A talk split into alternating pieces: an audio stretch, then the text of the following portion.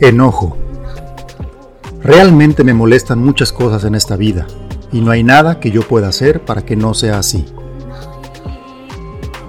Esta aseveración nos llega a la cabeza constantemente y a fuerza de repetirse, creo que se nos vuelve algo normal y nos acostumbramos a permanecer enojados.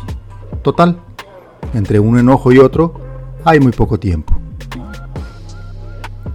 Las situaciones que se salen de nuestro control normalmente nos agobian y después de agobiarnos nos desesperan y al final se convierten en enojo de verdad.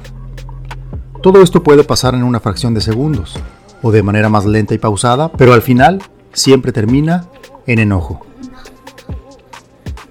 Pero analizando bien las raíces de cualquier enojo, caemos en la cuenta que siempre son causadas por humanos. Esto no quiere decir que no nos enojemos cuando un evento natural nos echa a perder algún plan o en el peor de los casos nos afecta de tal manera que nos modifica por completo nuestra vida, como cuando somos víctimas de algún desastre natural. Pero en realidad, eso no nos causa enojo.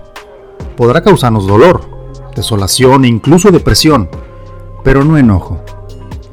El enojo siempre lo provoca alguien de nuestra misma especie.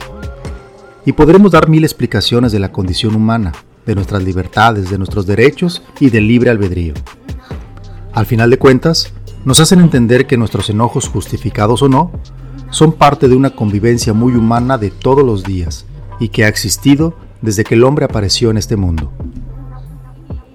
Entonces, si no podemos cambiar la naturaleza del ser humano cuando vive en comunidad y que sus acciones acertadas, equivocadas, rápidas, lentas, llenas de bondad o de maldad, seguirán sucediendo una y otra vez por el simple hecho de ser humanos. No nos queda otra que aprender de ello, para poder aceptarlo, manejarlo y superarlo. Y no es que queramos conformarnos o resignarnos a que siempre sea así. No. El manejo eficiente del enojo nos puede llevar a niveles de eficiencia muy altos que nos posicionen en otro nivel de conciencia. La energía que ocupamos y que generamos al enojarnos es mucha. Si tuviéramos verdadera conciencia de lo que desperdiciamos al incurrir en este gasto de energía, lo pensaremos dos veces antes de enojarnos. Pero es muy diferente cuando utilizamos esa fuerza interna que nos mueve y que nos hace hervir la sangre hasta el punto de explotar en algo positivo. La motivación ya está puesta. Llegó de una mala acción de otras personas pero al final de cuentas es motivación para tomar una acción concreta. De nosotros dependerá hacia dónde dirigimos esa energía que se nos genera.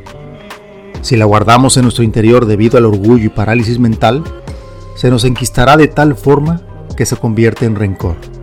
Y ese sentimiento al final nos carcome el alma. Por el contrario, si dirigimos nuestra energía a buscar una solución o generar situaciones que nos saquen de nuestro enojo rápidamente, se convertirá en una catapulta que nos obliga a descubrir facultades y talentos nuevos que ni siquiera sospechábamos que poseíamos. Nos enseñará que la tolerancia y la prudencia son prácticas útiles que nos engrandecen el alma y nos hacen mejores personas. No te enojes. Enfócate